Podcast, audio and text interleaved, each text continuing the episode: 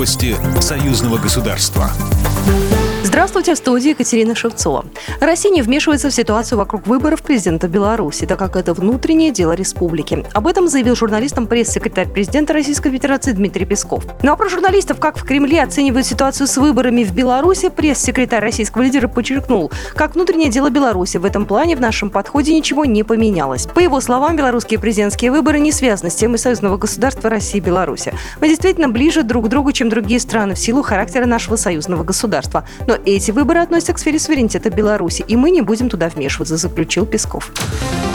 Славянский базар в Витебске пройдет 16 по 19 июля. В этом году фестиваль может стать самым масштабным мероприятием под открытым небом. Одной из площадок Славянского базара станет летний амфитеатр, где пройдет церемония открытия. В нем смогут разместиться больше 6 тысяч зрителей. В рамках фестиваля пройдут конкурсы эстрадной детской песни, конкурс народного искусства, турнир национальных танцев, а также областной конкурс народной музыки и частушек. 17 июля в рамках фестиваля пройдет День союзного государства. После пресс-конференции госсекретарь союзного государства Григорий Рапота посетит музей усадьбы усадьбу Ильи Репина-Здравнева. Усадьба находится под патронатом Постоянного комитета союзного государства. А вечером в летнем амфитеатре на концерте «Союзное государство приглашает», в котором оркестр фонограф «Симпо Джаз» под управлением Сергея Жилина представит программу «Живая музыка кино», пройдет вручение специальных дипломов и призов Постоянного комитета союзного государства.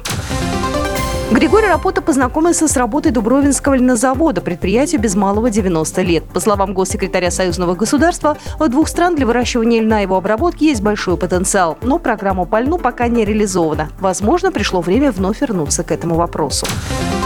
Минздрав Беларуси обновил перечень стран, в которых регистрируются случаи коронавирусной инфекции COVID-19, сообщается на сайте ведомства. Из списка исключена Россия. Это означает, что прибывшие из России в Беларусь граждане с 15 июля больше не должны будут две недели находиться в самоизоляции. Всего в перечне перечислено 105 государств. В нем нет соседних Польши, Литвы и Латвии. Однако остается Украина, с которой Беларусь граничит на юге. Россияне все чаще пытаются выехать на отдых за рубеж через территорию Беларуси. Об этом сообщило агентство Bloomberg. На сегодняшний момент из России могут выехать только те россияне, у которых есть второе гражданство, право на постоянное проживание в другой стране, или же которые едут на рубеж по причине ухода за родственниками, лечения, работы или учебы. Но находчивые туроператоры нашли способ обойти это ограничение. Они оформляют для россиян места в белорусских санаториях. Программа произведена по заказу телерадиовещательной организации Союзного государства. По вопросу размещения рекламы на телеканале «Белрос» звоните по телефону в России 495 637 65 22. В Беларуси плюс 375 44 759 37 76. Новости Союзного государства.